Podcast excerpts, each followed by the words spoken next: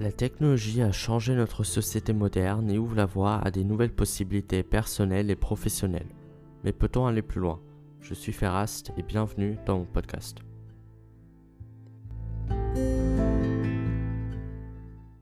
Bienvenue dans ce podcast. Aujourd'hui, on va parler de l'erreur de Mike Coder. Alors, je tiens à préciser que ce podcast n'est pas pour dénigrer Mike Coder ou quoi que ce soit.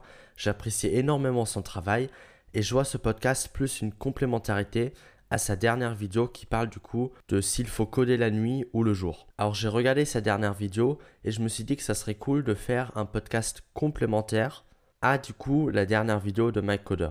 Car je trouve qu'il évoquait des choses très intéressantes et que j'aimerais bien compléter cela. Donc la première chose qu'il a dit, c'est qu'il a parlé de Miracle Morning, donc qui est un livre qui parle de se lever tôt et accomplir tous ses objectifs le matin. Donc il se concentre beaucoup sur le matin et il se concentre également sur le soir. Tout cela en disant que les horaires de salariat ne sont pas adaptés. Mais moi je pense que le problème des horaires de salariat, ce n'est pas l'horaire, mais plus l'environnement autour. Et il évoque l'horreur des réunions alors que l'on est en plein deep work. Et évidemment ça, c'est un problème mais c'est pas l'horaire le problème, mais plus l'environnement autour. Car moi personnellement, quand je code, je suis plus aux alentours des horaires de salariés, et je pense que le problème c'est plus l'environnement que l'horaire en soi, mais ça on y reviendra un peu plus tard. Ensuite, plus tard, il évoque le fait de coder la nuit.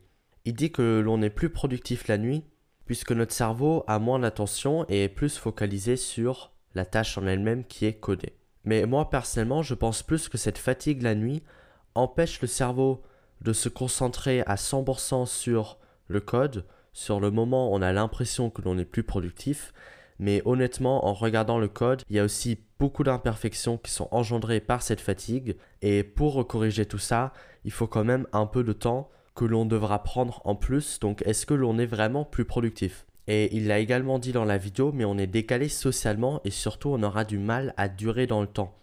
Et pour moi, c'est ça le problème qu'il n'a pas évoqué, c'est que le fait de coder la nuit, ça va te décaler socialement et en plus ça va te fatiguer sur le long terme. Moi, je vois mon activité plus comme un marathon et pas un sprint. Si on veut courir un sprint, est-ce que l'on est plus productif la nuit? Ça pourrait être une question à se poser, mais si l'on est dans l'optique de courir un marathon, on aura plus intérêt à préserver sa santé pour ne pas se dégoûter du métier.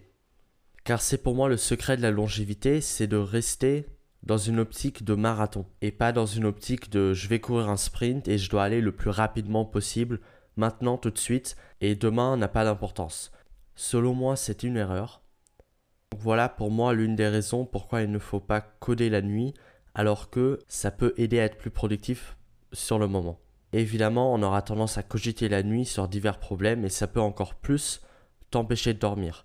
Il y a également la lumière bleue qui va vous empêcher de dormir, même si, comme il l'a évoqué, si vous codez la nuit, ça peut être un avantage de laisser la lumière bleue pour vous garder éveillé et faire en sorte que vous continuez à coder.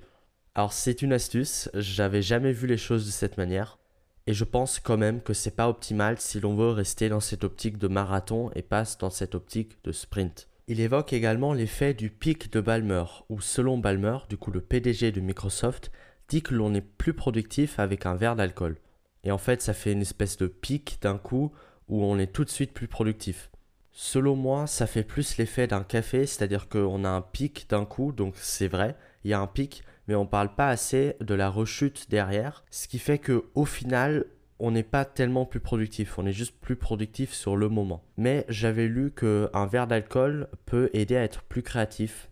Alors j'ai pas testé, je l'ai seulement lu quelque part, mais ça peut peut-être aider à être plus créatif, mais je doute quand même de l'effet du pic de Balmer sur la productivité à long terme. Surtout si avant chaque session de code, vous êtes obligé de boire un verre d'alcool pour apparemment être plus productif, je pense que c'est le meilleur moyen de devenir alcoolique. Après, cela peut également être une excuse. Enfin bref.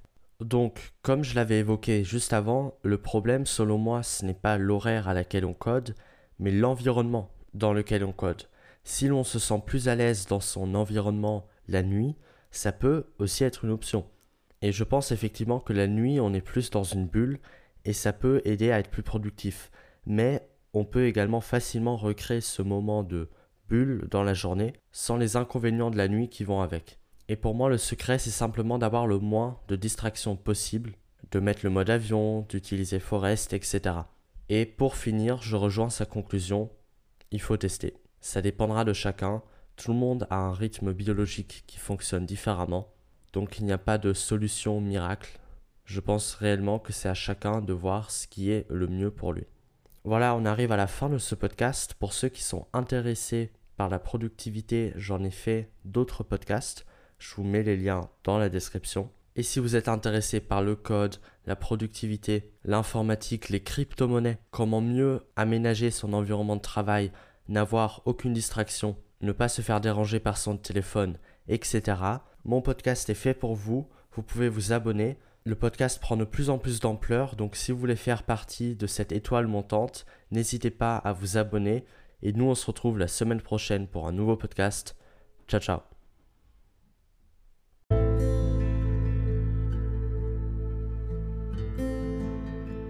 Si vous êtes resté jusqu'ici, c'est sûrement que l'épisode vous a plu. Pour ne pas rater les prochains épisodes, vous pouvez vous abonner.